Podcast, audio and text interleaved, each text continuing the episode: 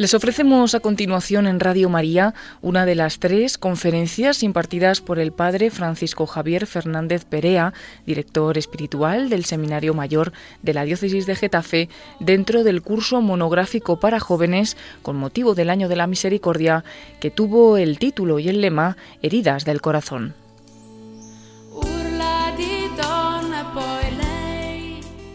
Este curso tuvo lugar en noviembre del año 2015 en la diócesis de Getafe.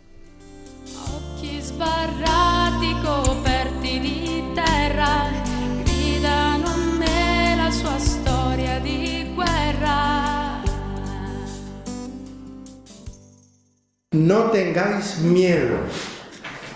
Cristo conoce lo que hay dentro del hombre. Solo Él lo conoce. Con frecuencia el hombre actual no sabe lo que lleva dentro, en lo profundo de su ánimo, de su corazón. Muchas veces se siente inseguro sobre el sentido de su vida en este mundo. Se siente invadido por la duda que se transforma en desesperación. Permitid, pues, os lo ruego, os lo imploro con humildad y con confianza. Permitid que Cristo hable al corazón. Solo Él tiene palabras de vida, sí, de vida eterna. Estas palabras son de San Juan Pablo II la homilía que pronunció el 22 de octubre de 1978, en blanco y negro, por supuesto, ¿verdad? Pero fue en la misa en la que él tomó posesión de la cátedra de Pedro. Y en estas palabras hay dos afirmaciones importantísimas. La primera es que muchas veces, casi siempre o siempre, no sabemos lo que llevamos en el corazón. No conocemos nuestro corazón. Es un misterio. Es un misterio.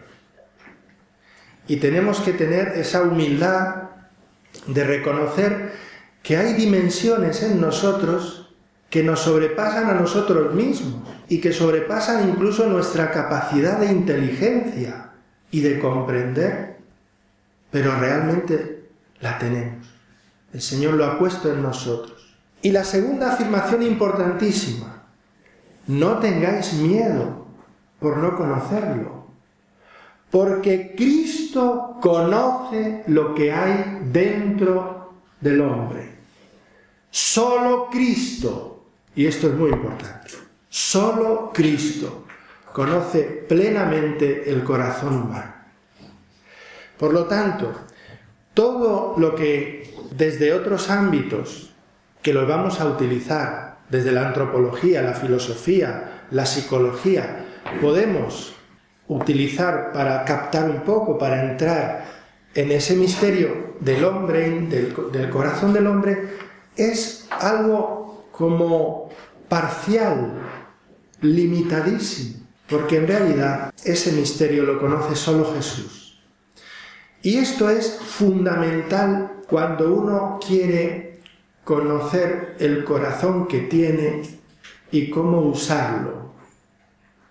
Y al mismo tiempo nos da una confianza enorme, porque el Señor me conoce.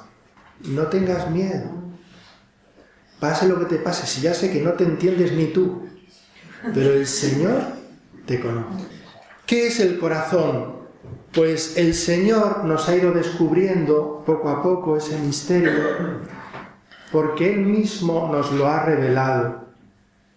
En la revelación, en la palabra de Dios, en la escritura, pero entendida en esa riqueza de lo que es la escritura, que es el Señor que se manifiesta, que se revela y que se plenifica esa revelación en Cristo. Fijaros lo que dice la encíclica Lumen Fidei del Papa Francisco, aunque todos sabemos que la escribió el Papa Benedicto. Pero bueno, la firmó el Papa Francisco y dice en la Biblia El corazón es el centro del hombre, donde se entrelazan todas sus dimensiones, el cuerpo y el espíritu, la interioridad de la persona y su apertura al mundo y a los otros, el entendimiento, la voluntad, la afectividad.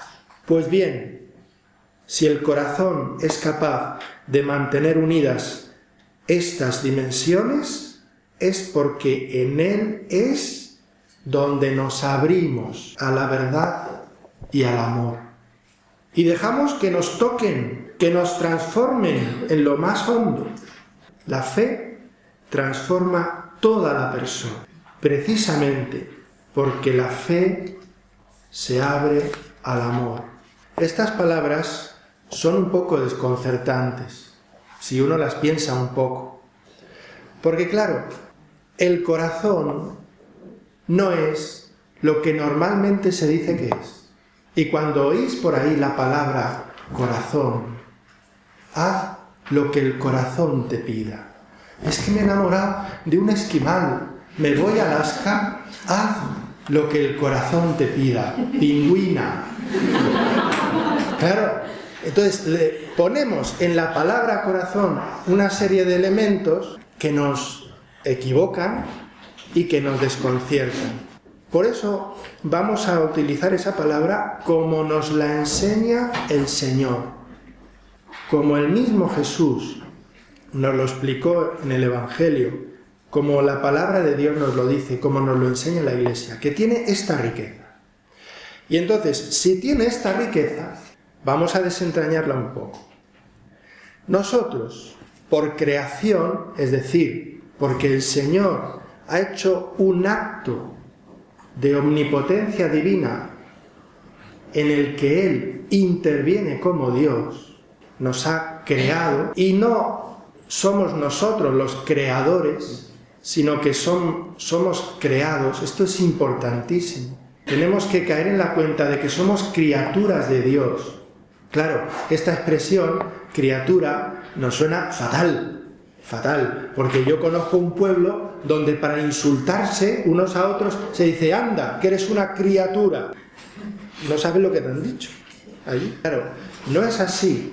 Es criatura quiere decir creado por el Señor, creado por Dios, por la inteligencia infinita y el amor infinito de Dios. Y por lo tanto, yo tengo que descubrir lo que Dios ha creado. No lo puedo inventar, lo tengo que descubrir. Esa realidad nuestra es, ¿qué es el hombre? Pues el hombre es una unidad sustancial, alma y cuerpo de naturaleza racional. ¿Se ha pillado? Bueno, ¿qué quiere decir? Nosotros tenemos, somos también misteriosos, pero tenemos una doble dimensión. Tenemos una dimensión corporal, material, y tenemos una dimensión espiritual, que es de un orden distinto, metafísicamente distinto de la materia. Y por lo tanto no se puede nunca reducir a la materia.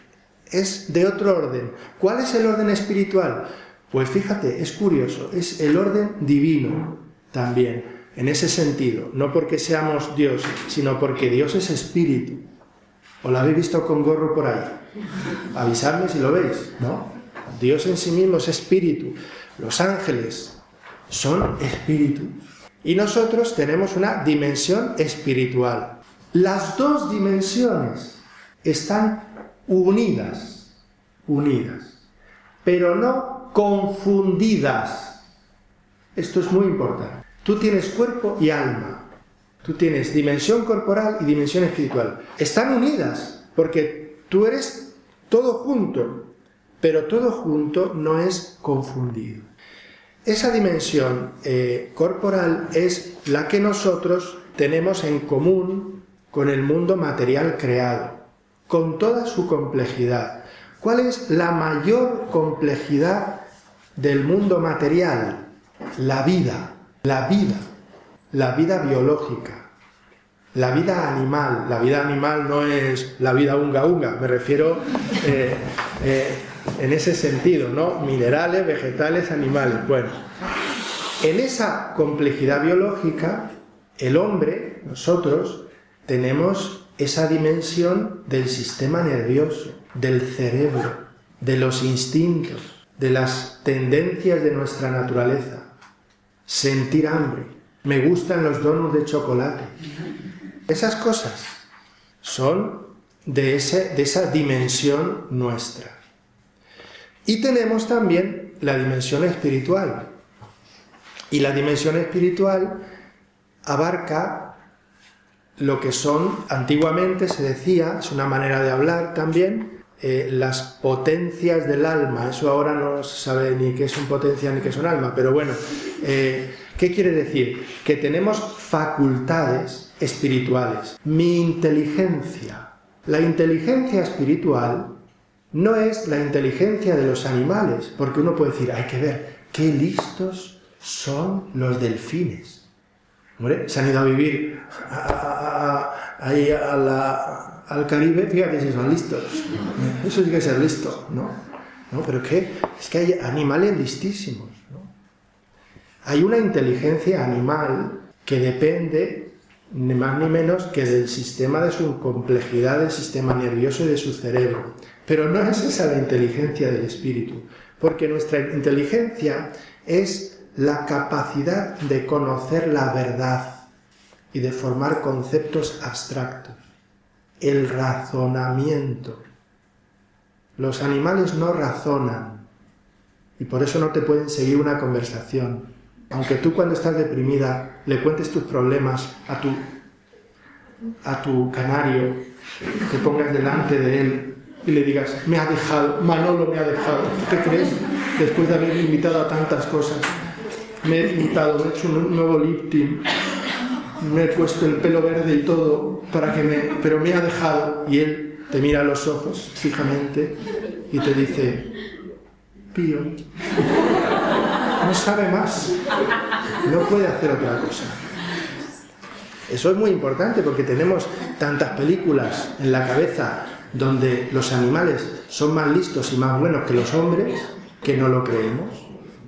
Pues bien, igual que tenemos esa inteligencia, tenemos nuestra voluntad libre, tenemos nuestra conciencia de nosotros mismos, que es la memoria en ese sentido, y tenemos la capacidad de amar, que es algo más que la voluntad.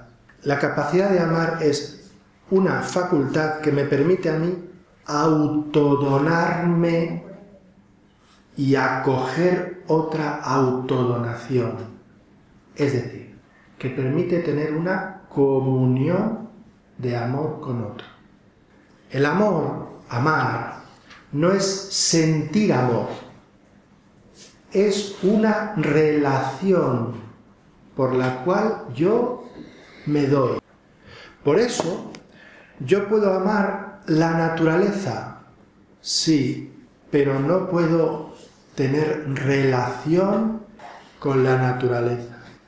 Puedo tener una relación creatural, pero no de auténtico amor personal. Esa dimensión espiritual nuestra es donde radica la persona. La persona. El Papa San Juan Pablo II decía que cada uno de nosotros somos únicos e irrepetibles. Fíjate que yo tengo un hermano gemelo que encima es cura. Pues somos únicos e irrepetibles. Yo no me he confundido nunca. Podría haberme confundido. Él sí se equivocó una vez, ¿eh? Él se confundió porque se vio a sí mismo en un espejo y dijo, anda, ¿qué hace aquí Francis? Pero yo no me he confundido nunca. Somos únicos e irrepetibles. Bueno, esa identidad personal es un misterio. Es un misterio. Porque en esa identidad personal solo estás tú. Tú. Y Dios, al crearte, Piensa en un idilio de amor contigo, en una relación interpersonal contigo única, que no puede vivir con nadie de toda la creación y de toda la eternidad. Aunque se pasara Dios creando personas toda la eternidad, nunca serías tú. ¿Y eso que es Dios? Nunca serías tú. Y por eso Dios está enamorado personalmente de ti. No es como cuando los amigos, me ha dejado mi novia, Oye, te presento esta tarde y otra. No, no, es personalmente de ti.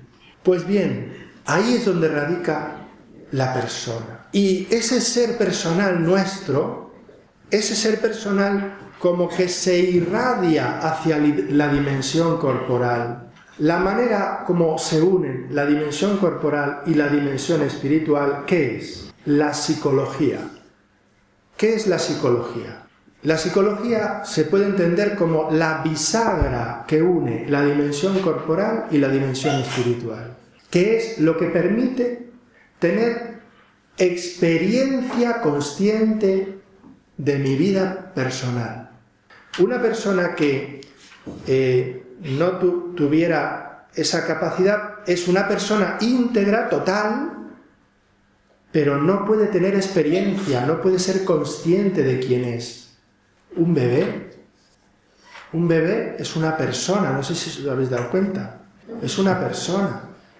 Pero claro, pero el bebé, tú le preguntas al bebé, ¿no? Pues hay gente muy adelantada que le preguntas, eh, el sentido de tu vida y tal. Yo recuerdo que me impactó mucho cuando me senté a confesar en este colegio que, que dice que estoy ahora de capellán, me siento a confesar, entra una niña a confesar, mire padre, yo voy a confesarle mis pecados, pero además tengo que hablar con usted, porque no sé, no sé qué me pasa, es que no sé qué me pasa, porque yo quiero que me quieran mis padres, mis padres me quieren, pero yo quiero que me quieran más. Y yo tengo amigas y tengo mi mejor amiga y yo quiero que me quieran más, pero yo quiero más. Entonces, padre, es que no me llena nada en la vida. Nueve años. hay gente adelantada. Pero normalmente, normalmente, pues se va adquiriendo conciencia de sí mismo pues en el desarrollo de nuestra psicología, lógicamente. Y la psicología tiene a su vez dimensiones diversas. En la psicología hay mm, unas dimensiones que podríamos decir, eh, algunos le llaman psicología funcional, es decir, que tienen que ver con esas facultades del alma, pues de mi inteligencia, de mi voluntad, de la conciencia que tengo de mí mismo por la memoria. Como la psicología tiene una base biológica, pues yo me puedo dar un golpe y perder la memoria. Y otro se da un golpe y se mete cura. Aquí, nunca se sabe, ¿verdad? ¿No? Lo que te puede dar con un golpe. Pero, bueno, porque tiene una base. Pero mm, hay una dimensión de la psicología, sobre todo, pues, después de, Freud y compañía y toda esta gente, ¿verdad? Que no voy a entrar en el tema, pero eh, que hablan de la psicología profunda. Es una palabra compleja porque psicología profunda la he visto yo en gente muy superficial. O sea, ¿qué, ¿qué quiere decir? Pues es el subconsciente, el subconsciente o el inconsciente. Es decir, que nosotros tenemos dimensiones de nuestra psicología de las que no somos conscientes y tenemos, eh, no sé cómo decirlo, condicionantes que están actuando en nosotros sin que nosotros nos demos cuenta. Y ahí es donde muchas veces pues tenemos nuestros complejos y tenemos nuestros traumas que nos han influido y todas esas cosas. Ya entraremos en eso. ¿eh? Pero creo que tiene que quedar claro pues desde el principio. El corazón no es el inconsciente. Como decía que el inconsciente de mi marido. pues el corazón no es eso. El inconsciente es el inconsciente, lo que yo no conozco. Pero no soy yo, no soy yo.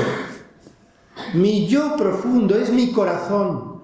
Yo puedo tener eso, pero no es lo mismo lo que yo tengo que quién soy yo. No es lo mismo. Oiga, mire, es que yo tengo un complejo de inferioridad. Pues bien, ¿qué le vamos a hacer? Yo lo tengo de superioridad. ¿Lo tenemos de acuerdo? Te doy un poco a ti y tú a mí, y así nos equilibramos. Vale, pero yo no soy eso. Mi yo es una dimensión más profunda que el subconsciente. El corazón, por tanto, ¿qué se puede decir que es el corazón, nuestro corazón? El corazón es, de alguna manera, lo que nos decía la Biblia, el Papa que, entiende la Biblia por corazón, el núcleo central de mi yo personal, que se expresa y actúa en todas esas otras dimensiones. Pero es que ese núcleo central de mi yo personal es un misterio impresionante, que es amor. Dios es amor. ¿Por qué? Porque nos lo ha revelado el Señor, Jesús nos ha revelado que Dios es amor, porque es una relación de donación íntima entre el Padre, el Hijo, en la comunión del Espíritu Santo. Es un amor así. Cuando Dios nos crea a imagen y semejanza suya, nos crea personas. No hay ningún ser en el mundo material que sea persona, solo nosotros. Porque nos da a participar de eso íntimo de Dios, de ese relacionarse en amor. Y por eso yo puedo decir que lo más íntimo de mí soy yo para el amor, para vivir en el amor. Y si yo vivo en el amor, mi persona se plenifica. Que una de las características de nuestras dimensiones, de nuestra dimensión creada, es que están hechas para perfeccionarse, para engrandecerse, para planificarse, para crecer. ¿Hasta dónde? Hasta el infinito y más allá. Hasta Dios. Somos capaces de infinito. Y eso lo tenemos en el corazón. Y en eso tenemos que radicar nuestra confianza total en que nuestro corazón es para el Señor. A través de todo lo que el Señor ha puesto en nuestra vida, porque esa relación con Dios se establece por las relaciones personales entre nosotros. Por eso estamos llamados a vivir amándonos unos a otros. Y por eso una persona que no ama se frustra en su vocación de persona. ¿Qué ocurre? Pues que esto estaba muy bien pensado, pero hubo un fallo. ¿Qué fallo? No por parte de Dios, sino por nuestra parte. El fallo es que como para amar hay que decidir amar, hay que querer amar, pues en el comienzo de la creación del hombre no decidieron amar. Es el misterio del pecado original. Y entonces toda la humanidad que Dios había pensado que tenía naciera de esa primicia porque ha creado la humanidad en desarrollo y en crecimiento, pues se frustró toda la humanidad. Y es el Señor el que al ver las consecuencias de esa frustración viene en nuestra ayuda. Es el misterio de la redención. Es el misterio del amor loco de Dios que ha entregado a su Hijo para llevarte al amor, a un amor mucho más grande del que nosotros teníamos grabado en el corazón. Porque ya no va a ser al amor del corazón humano, sino al amor del corazón divino, de lo íntimo de Dios. Y por eso, eso luego lo hablaremos, por eso el Señor se hace hombre y toma un corazón humano. Y en el corazón de Cristo se realiza ese misterio inmenso. Un corazón humano que tiene la densidad de la intimidad del corazón divino. Antes de entrar en lo que es los niveles del corazón y lo que podemos vivir en el corazón, creo que es importante caer en la cuenta de lo que no es. lo que no es el corazón. Os voy a poner un tráiler de una película. Yo no la he visto, reconozco que no la he visto. Me ha bastado con el tráiler. Es, es por ahorrar tiempo. Y me ha impresionado mucho porque es una película que es súper atractiva y graciosísima, pero que hace un daño horrible, horrible. Y probablemente cuando os la ponga diréis, anda, pues a mí me encanta.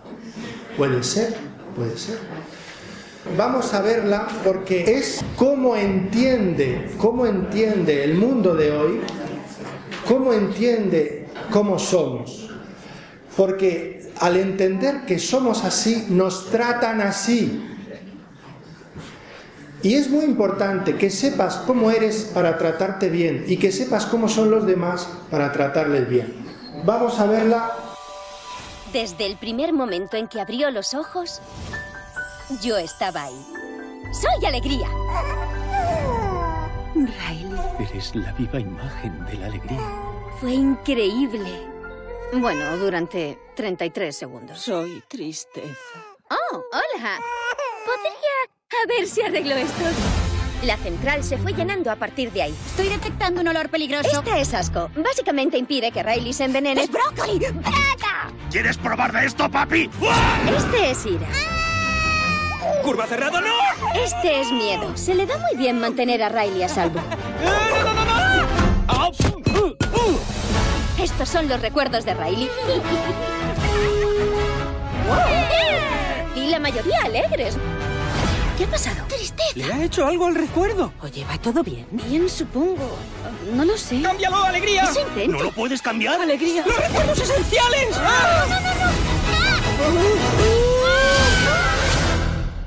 ¿Puedo decir esa palabrota? ¿Qué hacemos? ¡Nada funciona! ¿Por qué no funciona nada? ¡Dejadme a mí! Tenemos un problemón. Alegría sabría qué hacer. ¿Dónde estamos? Es la memoria a largo plazo. Esto se puede arreglar. Solo tenemos que volver a la central. Te puedes perder ahí dentro. ¡Sé positiva! Vale, sé positivamente que te vas a perder. ¡Esto es súper enorme! ¿Imaginalandia? ¡El sueño producciones! Unicornio arcoíris. Está ahí. Estuviste genial en Cuentos de Hadas, parte 7. Adiós, te adoro. ¡Vamos, abrazo en grupo! ¡Se acabó! No, no, no, respira. Piensa en algo feliz. Las cosas siempre se pueden mejorar. Hacerlas divertidas. Soy horrible. No, claro que no. Insufrible. Ya trabajaremos eso. Hoy no nos hemos muerto. Es lo que yo llamo un éxito total. ¿Quién cumpleaños aquí? Te pillé. Ojalá alegría estuviera aquí.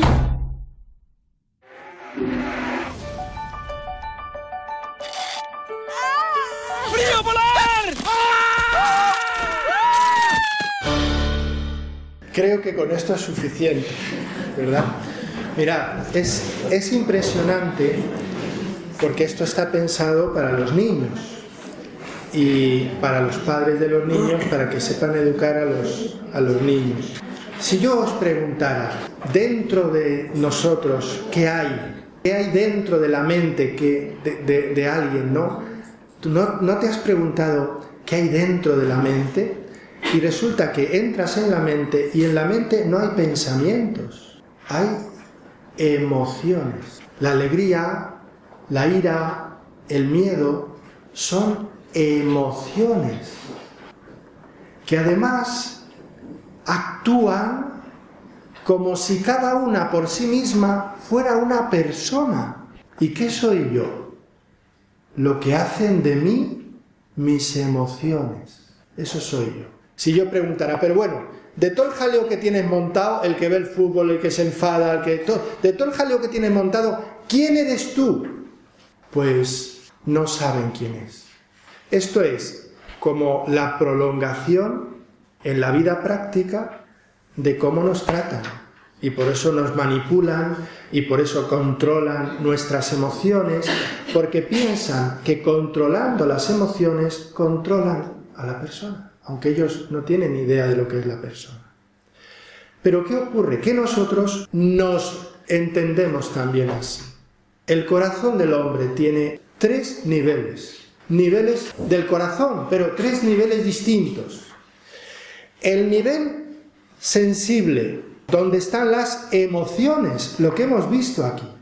Ese es el nivel superficial, que es el más parecido al de los animales, el nivel sensible, donde actúan las respuestas emocionales que tienen una base fundamentalmente biológica, de las hormonas del sistema nervioso, etcétera, etcétera, etcétera, a los estímulos. Y entonces yo voy por la calle, bueno, y veo una pastelería y siento una emoción inmensa, hambre. Pero no me había acordado de eso hasta que no me aparece el estímulo de la pastelería. Y entonces, claro, si yo dependo del estímulo, la emoción la crea el estímulo. Pero ese es el nivel superficial. Segundo nivel, el nivel sentimental, los sentimientos.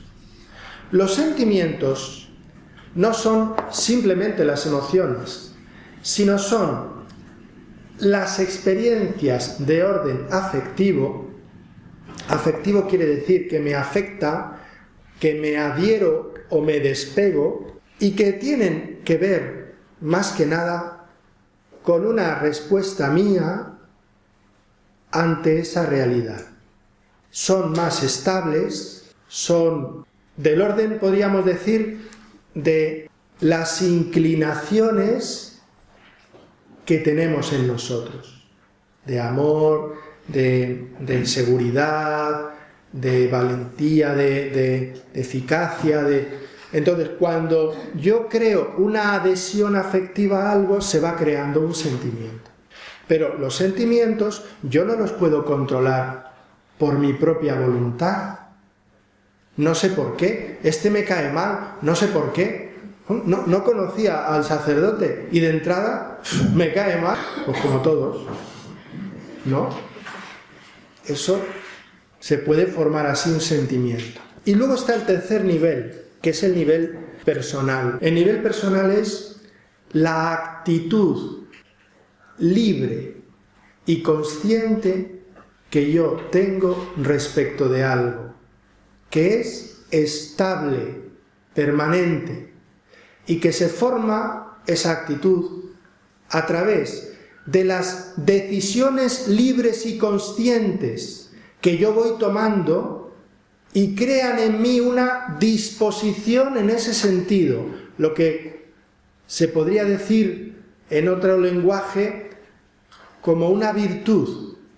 Pero es más que eso, porque es una disposición desde dentro, que me coge el afecto profundo, que también eso creo que hay que distinguir. ¿Qué son los afectos y qué es el afecto? Los afectos son parciales y tienen que ver más con ese orden sentimental o emotivo. Pero el afecto del corazón es mi voluntad libre en cuanto a amor que me hace adherirme a una realidad, adherirme a alguien o adherirme a una cosa. Adherirse es unirse. Eso es un afecto. Cuando yo tengo un verdadero afecto, me quedo pegado a eso. Y ese afecto se tiene que unificar en lo profundo del corazón. El afecto del amor, del amor. Y entonces, cuando yo amo consciente y libre con la adhesión de mi persona, desde el fondo de mi corazón se ha orientado mi afecto a esa persona. Es como el, el timón del ser entero. Por eso, cuando nos decía San Francisco de Sales que es como un trono, el que se siente en el trono no es el jugar a la silla, ¿no? No es el que se siente, es el que yo siente en el trono. ¿Por qué? Porque nadie puede entrar en mi afecto y en mi corazón si yo no quiero. Pueden entrar en mis sentimientos, que es, ay, no sé, es que me he enamorado, no quería, no quería, pero me he enamorado. No me digas, yo no quería de verdad, pero me he enamorado. ¿Y qué le has dicho? Pues nada. ¿Y qué te ha dicho él? Pues nada, pero me he enamorado sin yo querer. No, lo que necesitas es un psiquiatra, hija, porque si no hay intervención de la voluntad, no verdaderamente no hay amor, hay sentimientos, emociones, nada más que eso. Mirad, me parece que puede ayudarnos cómo el catecismo de la Iglesia Católica habla del corazón y de los sentimientos del corazón. Puede ayudarnos. En el catecismo, en el número 1763, habla de las pasiones. Pero el término pasiones dice que pertenece al patrimonio del pensamiento cristiano, son sentimientos y emociones que designan las emociones o impulsos de la sensibilidad que nos inclinan a obrar. Es decir, fijaros que el catecismo llama pasiones a algo que recorre los tres niveles, el nivel emotivo y el nivel sentimental y el nivel de la actitud, porque luego va a hablar del amor. Y dice, las pasiones son componentes de nuestro psiquismo humano y constituyen el paso que asegura el vínculo entre la vida sensible, la dimensión corporal, y la vida del espíritu, la dimensión espiritual. Nuestro Señor señala el corazón del hombre como fuente donde brota, de donde brota el movimiento de las pasiones.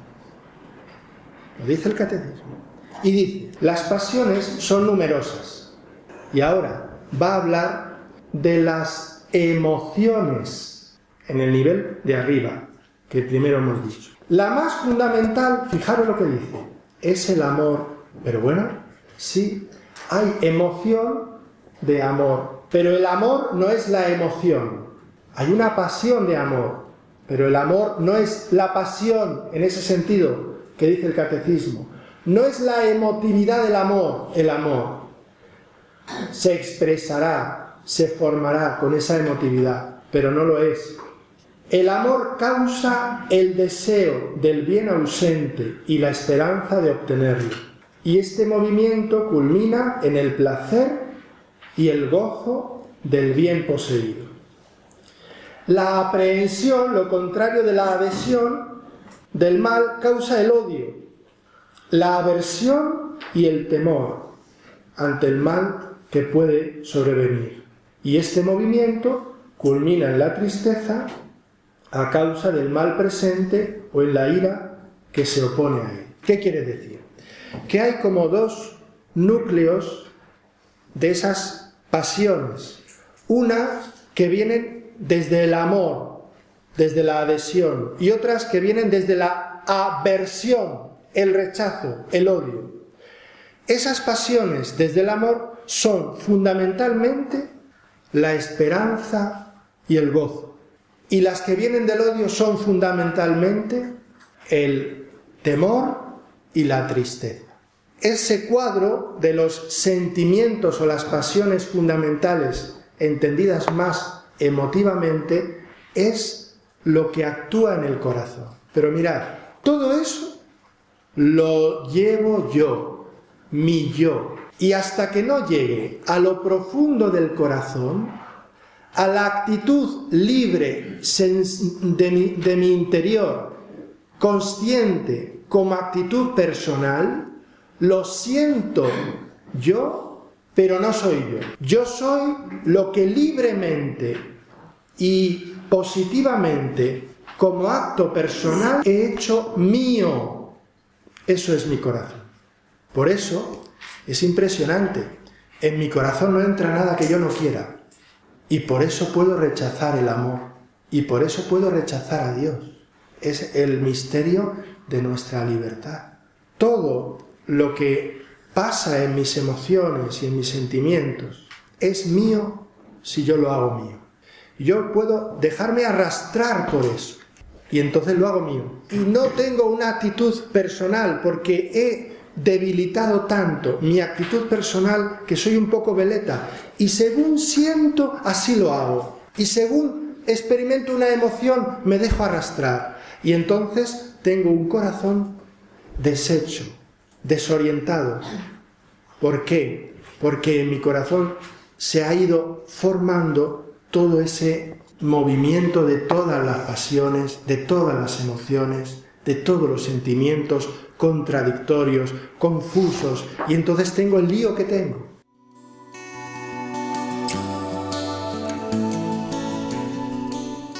Les hemos ofrecido en Radio María esta conferencia titulada Heridas del Corazón, dirigida por el padre Francisco Javier Fernández Perea.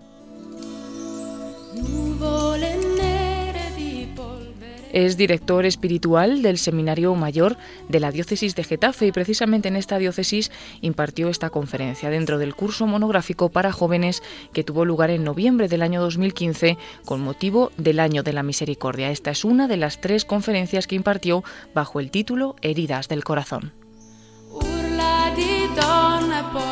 Puedes pedirle en el 902 500 518 o accediendo a la página web www.radiomaria.es.